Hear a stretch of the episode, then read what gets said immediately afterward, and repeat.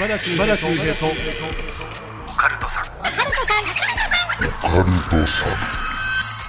島田秀平と。オカルトさん。怪談都市伝説占い。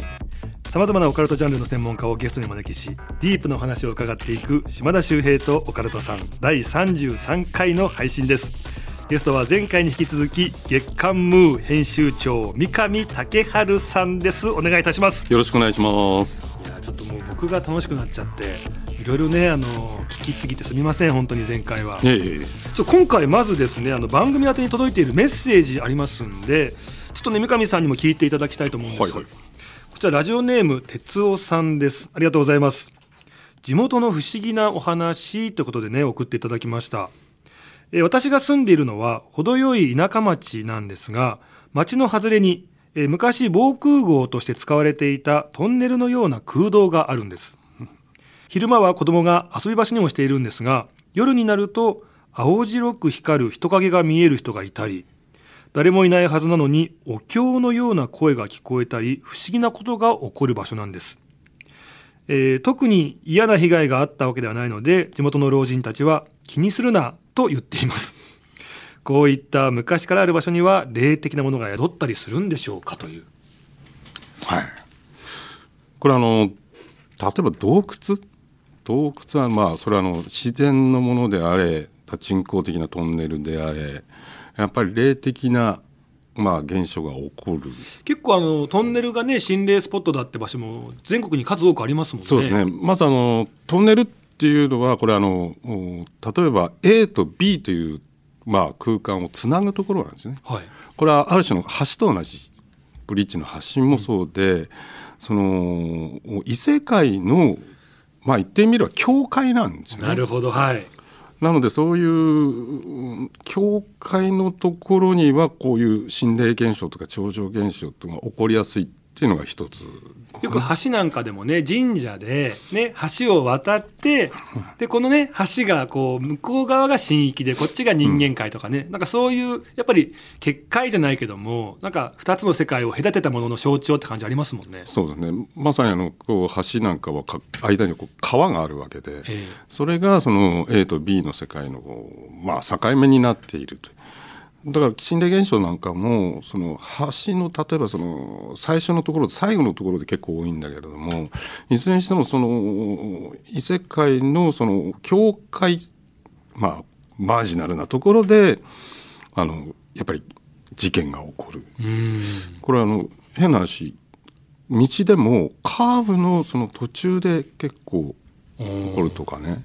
その窓の外がとか扉がとかねそういうちょっとしたこの境界っていうところにまあいるっつうのも変だけどある種のこう心霊現象なんかが起こる。面白いのはこの例えば隙間とかね。え例えば冷蔵庫でもタンスでもこう置くとその壁との隙間ってあるじゃないですえ、できますよねどうしてもね。か。でそこにもいたりするんですよね。なんか有名な話ありますよね。すごい狭い隙間に幽霊がいるみたいな話って結構昔ありましたよね。だから絶対人なんか入れないんだけどもパッと見た瞬間に目があったとかね、そういう隙間とかこの特にこう洞窟トンネルっていうのはそのある種のその幽霊だったりとかもっと言えば魔物がいる、いるあの魔物に関しては住んでる住んでるいやあのねトンネルだったら入り口があって出口があるから、まああるある意味通気性がいいわけじゃないですか。洞窟になるともうどん詰まりだからどんどんそこになんか溜まっていくようなイメージが湧いちゃいますよね。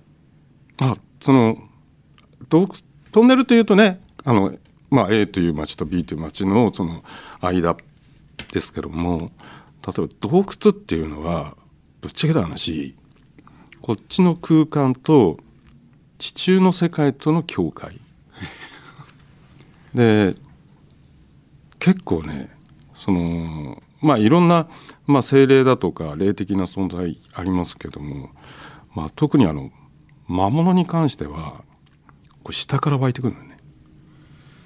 魔物って何なんですか？これあのなかなか定義というか説明難しいんですけどもその心霊現象を引き起こしている霊っていうのはまあよく言うのは死んだ人。はいはいはい。これは亡霊ですね、ええ。亡霊なんだけどもそもそも人の形人の姿してるんだけども死んだ人じゃない。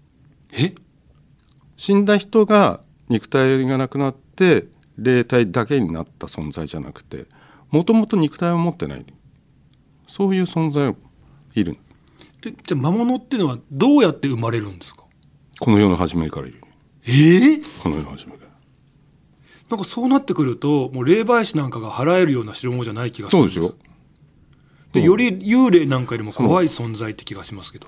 だからそのね幽霊がついてるぐらいだったら、まあ、死んだ人がねこうついてるだとかまあ生き量ぐらいのものであればまあまあまあなんとかあれだけど魔物になると例えば死んだ人だったら、まあ、ある種の成仏だとか、ね。次の世界行くとかね。そういうことはあるんですよ。ただ魔物はねあの成仏しないですからね。ずっといるんですもんね。まがまがしい存在として。もう。だから特にねポルターガイストを引き起こす、まあ、幽霊、まあ、ポルターガイストっていう言葉自体が騒がしい幽霊っていう意味なんだけどもその超常現象を引き起こしているこの存在がこれね電柱もあれなんですよね。死んだ人間を装うん。こういうケースが本当立ち悪いんですよ。もうまあ例えば霊能者があここににねなんか事件事故が起こってそこで亡くなった人がいるとか言うんだけどもその死んだ人になりすましてる可能性もある特に超常現象を起こすような事件の場合には魔物である可能性が非常に高い。それはあの土地に 根付いてるものとかって感じなんですか？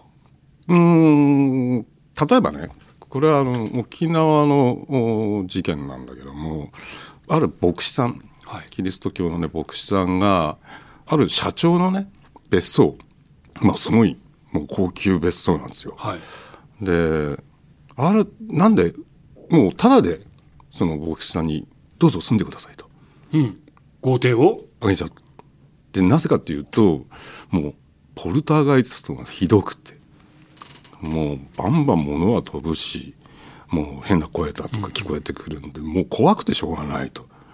なんでもう牧師さんだったらね 大丈夫だろうってんで。でその牧師さんも結構まあ強気というか、まあ言ってみればそのまあキリスト教なんでね悪魔払いみたいなことするわけですよ。ええなのでまあ大丈夫だって言ってその家に住んだ。で住んでねしばらくしたらやっぱりそういう超常現象というかポルターガイスト現象が起こり出してきてでまあ牧師さんとしてはね待ってましたとばかりにね悪魔払いを悪魔払いでねもう一括。まあそうですね。まあ決まり文句としてはその主の皆において父と子と精霊の皆においてあのお前に命じる。出てけ。っていうような言い方ですよね。でまさにそれをやったわけですよ。はい。出てけ。ったらシーン。あもう雰囲気であ収まったな。うん。というのが分かった。次の瞬間隣の家で「ギャー!」っていう。ですごいことに。で行ったらばそっちの方でもいろんな現象が起きて。これどういうことかっていうと要は成仏しないからその別荘に居ついてたこれがただ隣の家に移動しただけなんだよね。やっぱ払えないってことですは払えないと成仏できないもん。成仏しないもん死んだ人ならばまだね成仏して、まあ次の世というかねあるけれども魔物に関してはもうあなんかちょっと分かってきた気がします。ていうか皆さん何がすごいってこれ今オープニングですからねまだ本題入ってませんから、この後本題で、えーもっとね深い世界掘り下げていきたいと思います。よろしくお願いいたしよろしますくお願いします。島田秀平とオカルトさん。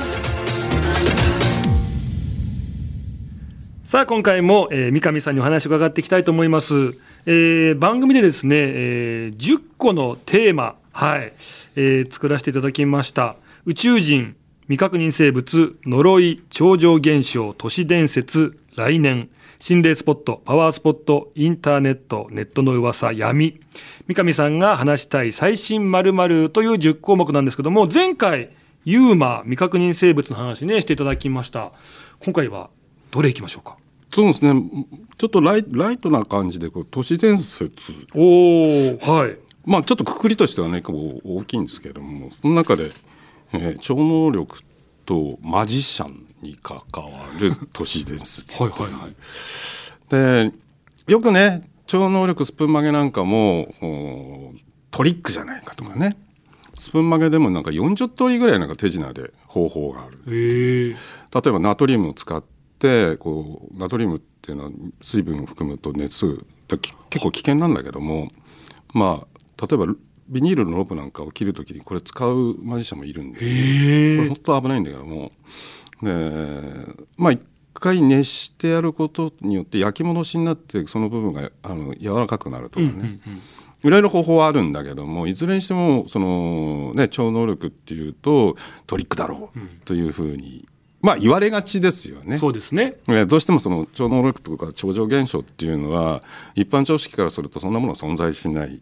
であるとすればちょっと怖いんですよね、この恐怖心がある種その拒否感に、まあ、通じるというか、まあ、だから大体そういうオカルト系のものに関して拒否感があるっていう人はね怖いんですよ。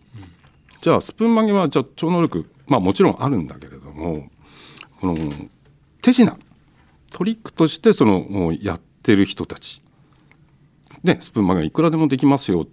だから結構ねあの超能力を否定するための、おまあ、組織であの、まあ、アメリカのねその、まあ、有名なジェームス・ランディっていう男なんかは、おまあ、そういうのを超能力をもう暴いていくっていうね、スケプティクスの団体なんかありましたけども逆に手品ですよと言っといて、はい実は超能力使ってる連中がいる。めんどくさいしめんどくさいですね。でも例えばスプーン曲げも一つのショーだというふうに考えるんであればそれはあの本人次第なんで、ね手品ですよ。手品でほらスプーン曲がったってやると誰もそれは超能力だろうとは言わない言わないわけですしエンターテインメントとしてみんなが楽しいですよね、そこなんですよね。だからあの攻撃されることもないし、変な話まあショーマンとしてねもし超能力をこうみんな広めるというか活用する本人がねあ活用するとなるとむしろこのマジシャンである方が都合がいいそうですね、うん。実はこれはまああくまで都市伝説という形にしておきますけども、はい。アメリカのそのハリウッドにでもまあそういう手品師の方たくさんいらっしゃる。結構イリュージョンとかねこうやったりするんだけどもこの組合ってあるんですね。組合があって。でそのそこの組合に所属してる人はもう全員秘密結社フリーメイソンメンバーなんだけども。そうなんですか。でただメイソンだからって言ってその組合に入れるわけじゃなくてその組合って非常に閉鎖的で,、でかつ条件がある条件その超能力者であること。超能力者じゃないと入れない、でその鉄の掟みたいのがあって絶対に超能力者だと言ってはならないと。今やってるのは超能力だっていうふうにばらしてはいけないって掟がある掟があるだからあくまでもこれはトリック手品ですよというまあ触れ込みというかそういうまあ説明ですよね、でも実際は超能力を使って。でこの中に所属していたんだけれども後に超能力だってもう言っちゃった男がいる。やばいじゃないですか。鉄の規定を破ったとこがいるんで追放されたの。はい。これがユリ・ゲラル。ええユリ・ゲラル。だからユリ・ゲラルはかつてそういうマジシャンだったみたいなね言われ方するけどもこれ逆なんだよねそういうことなんですね。ってなるとテレビとかでね出てきた人で「いやこれはあくまでも手品ですよ。種も仕掛けもありますよ」って言ってる人ほど本物の可能性が高くなってますね。まあ日本人でいるのかどうかは分かりませんけども。超能力者ですよ。って言ってる人は違うってことですよね。むしろそのね本人にとってはそっちの方がいいんですよね。手品ですよトリックですよあとはもうそのことは言わないとかね、でそういうまあまあ体で実は超能力本物の超能力者っていうのはいる。あのユリ・ゲラーもね一世風靡しましたけどもあの人のスプーン曲げはもうとんでもないみたいですね。でユリ・ゲラの場合にはねこれあの清田さんもそうなんだけどスプーン曲げで清田正明さんもそうなんだけど、例えばその一般の人のイメージっていうとハンドパワー、うんうん。まあマリックさんみたいにハンドパワーですっていうのでなんか現象を起こす。まあハンドパワーっていうと例えば気候でいうとこの気なんか指先からねなんか力が出てるとか。ね。まあ、オーラみたいな、まあ、見えないエネルギーが出てそれがある種の超常現象を引き起こす。もうそのエネルギーがスプーンを曲げるんだ。その物質に影響を与えてっていうけれども全然違うんだってどういう原理なんですか？全然。まあユリ・ゲラーと清田さんが、まあ、その会話の中でねこのハンドパワーじゃないよねこの力はって。そうだ。もしハンドパワーであるならばスプーンをこう何本か並べて、もうあの方レベルだともう完全に触らなくても曲げるんで。でそうするとこう手をかざしたならばこの近い方から曲がっていくだろうと。でもそういうことではないと。ピンポイントでこれって選んだものだけを曲げることができ三る本目とか。そうそうそう。でこれは一体どういうことか、まあ、清田さんなんかはその未来を引き寄せるっていうんだよね。はあ。未来。その過去と未来の間である今っていうこの瞬間に意識を集中させてスプーンが曲がった情景をイメージするとスプーンが曲がってみんな驚いてる状況だとかそういうことを丁寧にこうイメージしていくと曲がる。だから全然そのスプーンを曲げてる時も指は全然これ例えばねこすってこうやってやってんだろうみたいな、熱を出してんだろうとかじゃなくって。逆に冷えていくんだよね。逆に冷えていって。で清さん曰くまあ言ってみれば未来を、まあ、形作ってるっていうかまあ大げさなこと言うとそういう宇宙をそ想像してるみたいな、クリエイトしてるみたいなでユリ・ゲラーもそうい言うんだよねだから曲げるんじゃないんですね。曲がった未来を今に引き寄せるっていう感覚。これはいわゆるその時空とかこの空間とか時間っていうものに対するまあ今の段階の科学の常識とはまるっきり違う世界、まあでも現在のね物理学でも量子力学の人間の持ってる意識が意識がある種この宇宙を形作ってるみたいな言い方もしたりもするんでだから超常現象の根本的なその謎の解明っていうのはそこにあるんでね。でそうするとね例えばテレポーテーションもそうだけども、そういうものもある種のそういう世界をクリエイトしている作っているって考えると非常にこう説明がつく まさか都市伝説からこんなお話までいくと思いませんでしたね。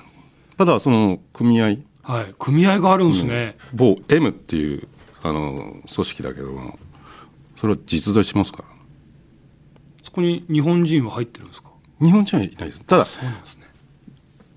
リクルートされた人はいますよええそういうふうにもうあこいつすげえなって思ったらもうお誘い来るんですね。あの招待されるねあるところにちょっとお城のようなところがあっておお城のような、まあ、風景のそのロッジがあってねロッチなんですね。フリーメイソンだから。だからユリ・ゲラなんかもね日本のあのフリーメイソンのロッジなんか来てますからねへえ。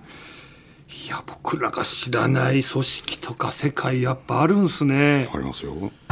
毎週金曜深夜24時に更新しています。私が無事だったら。島田秀平とオカルトさん。これもう一個ぐらい言ってもいいですか？お品書き。じゃあももちゃん行きます。ももちゃん。これは超常現象でいいですか？ももちゃん。はい。これねそのお坊さんが一人いてはいえー、釈老氏っていうお坊さんがいてでこの方の師匠っていうのは赤荻さんって女性なんですけどもこの2人がいるところでしばしばその超常現象特にテレポート現象が起こる。お寺で？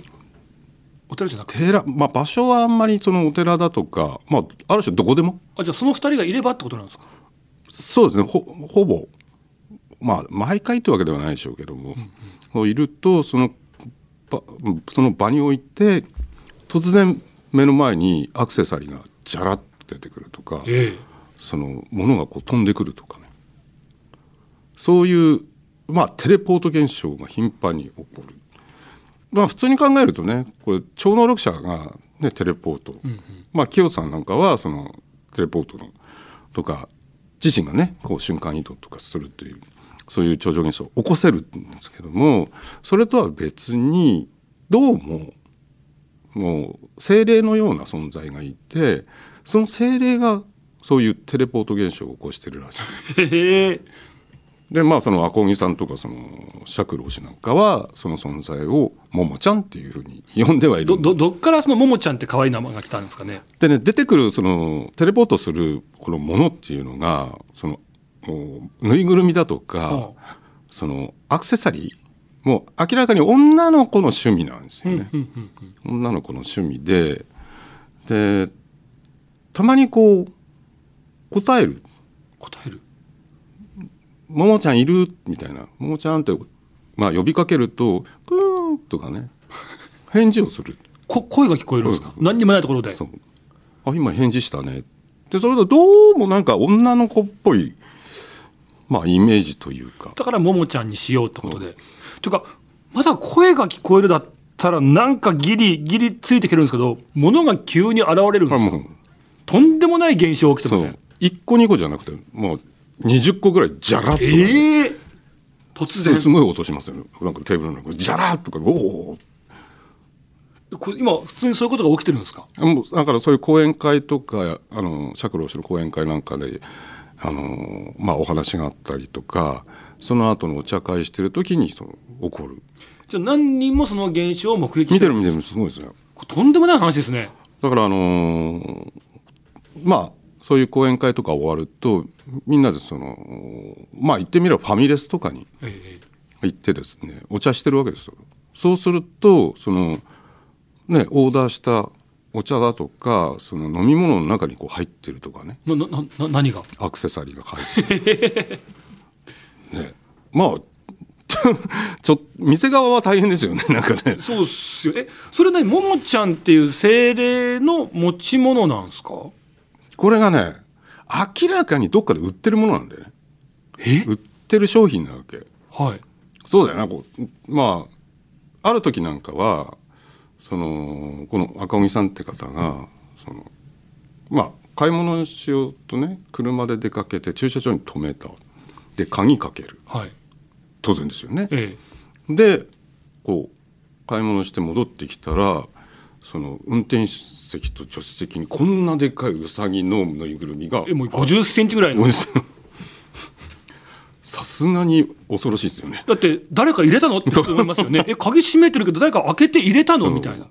プレゼント？みたいな。だからもうえそれもじゃあ急にももちゃんが出現させたものってことなんですね。らしいんですね。でもそうなってくるとどどこにあるの？みたいな、うん、言ったらまあどっかで売ってるものなんだろう？みたいな。でこう面白いのがそういうふうなこうね物品のでかいものなんかになってくるとまあ多分小物もそうなのかなそのおそらくその代金、ええ、代金に相当する金額がその釈老師の財布から消えるらしいです、ちゃんと払ってんだももちゃん。だから万引きではないと。ももちゃんがだからこれいいなと思ったやつを急に出現させたら釈老氏のお財布からその代金がなくなる。釈老氏じゃ今月ももちゃんピンチなんだよ。やめてよって時もあるかもしれないですね。だからあの愚痴ってますよ。100円ショップぐらいで売ってるんだったらいいけれど。ちょっとねルイ・ヴィトンとかグッチとか行かれたら釈老氏ももちゃん破産しちゃいますよね。そうそうそうちゃんとお金払ってるんですよ。それもなんかすごい。だからなんかちょっと面白いしなんか僕は信憑されると思ったのがやっぱり物が出るっていうことじゃなくってどこからかのものをちゃんと出してるからやっぱ物があったわけですよね。そう。であとなんかこういたずらなんですよね。だからこう普通ね玄関にい中に入ると靴揃えておくじゃないですか、ええ。そうするとその釈老師の履いてる草履だけがこう外にこう投げられてるとかね。ちょっと釈老師いじられてますね。いじられてる だから釈老師の飲み物の中にこうアクセサリーがこう入ってたりとか。面白いのがあれは焼酎なのかな？こう中に梅干しが入ってる飲み物ってあるじゃないですか、ええ。その梅干しのこの中になんかこう物が入ってもう完全にもうドッキリですよね。なななななんだこれ？みたいな。そうそうそう。わ中入ってるよ。るそうそうそうであれですよね。じゃあきっと釈老師のお財布からお金減ってますよね。ってことはそのお金はやっぱちゃんとその売ってた店のレジとかにちゃんと入ってる。じゃないのかな、まあ、まあだからど確こかめてみたいですけどね。どこの店かわからないからね。何とも言えないですけど。そういう現象があったりとかあとはその講演会とかその時にちょっとしたお茶菓子とかこう出す、ね、おまんじゅうとか。ええ。そうするとその1個だけこう食べられている半分かじられているでそれはあの包装紙がこうあってそれは全然こう開けてないんですよ開けてないだ状態でその歯型までついてねええでも歯型調べてったらちょっとなんかどれぐらいの人かとかわかるかもしれないですね あ口ちっちゃいなみたいなあやっぱ子供なんだ。えー、なんかいろんなその超常現象を聞きましたけど今これっていろんな皆さんが目撃したりとかしてるわけですもんね。いやすごいっすね。これあのぶ物がこう出てくる瞬間の動画ってあってえ？これ面白いんで YouTube 上がってるんですか？は出してない出してない。それは出てくる瞬間ね一瞬ねこうその場がね光るんだよね。がちょっと明るくなるええ。でその後ポトってこうすげえな。その光が何なのかは分かんないけども。だから今僕なんかはねまあありえないだろうと思っちゃうからそんな映像あるのとか思っちゃうかもしれませんけどそれを見てさらにその場にいてその現象を何度も何度も目に当たりしてるとそれが当たり前になってきてうんだからなんかそういうことが実際にできてそういう時代が来るのかもしれないですね。まああくまでもそれを主体はそのももちゃんと呼ばれる精霊がっていうちょっと皆さんぜひねあの詳しくこれあのムーのね紙面にも載ってましたよね。なんであのまだまだ紹介してないものあるんで、まあ、今追跡していろいろねぜひぜひ皆さんあの月刊ムーねチェックしていただきたいと思います。すいやなんかもう聞いたことないようなぐらいのレベルの話でしたね。そうですねちょっとまれですねここまでこう頻繁に 確かに。でしかもその講演会とかに例えば20人なら20人こう参加してるとそのアクセサリーが本当に人数分だけであるんですよね。ええでそういう講演会とかってそのある種ドタキャンもする人もいるし飛び入りの人もいるんで人数って事前に分かんないし、はいはい。例えばその講演会の前にもう大体はもうジャッて出ちゃううんうん。でその後参加した人も含めて後で見るとちょうど超人があってへえ。だから分かってる分かってるんですね。分かってその人数分を準備してるってことですもんね。いや面白いですね。ちょっと皆さん、えーそろそろこれお別れの時間来てしまいました。これ詳しく皆さんぜひねあの続編も含めて月刊ムーの紙面ねチェックしていただきたいと思います。またこれぜひねあの後追い取材お願いいたしますね、はい。さあ、えー番組ではですねあなたからのメールお待ちしております。あなたの周りで起こった不思議な出来事地元でささやかれているオカルト情報島田周平に聞いてみたいことゲストに呼んでほしい人など何でも結構です。宛先は OCT OCT アットマークオールナイトニッポンドットコムでございます。皆さんねぜひぜひよろしくお願いします。さあ次回は三上編集長とお送りするゲスト回の最終回でございます。ちょっとねあの2021年のねいろんなオカルト情報事件ありましたけどもね僕その辺でまであの聞いてみたいあの予言の書と言われているあの漫画の本あの辺の話もちょっと聞いてみたいと思いますので、ぜひねよろしくお願いいたします。というわけで、えー三上編集長でした。ありがとうございました。はいありがとうございます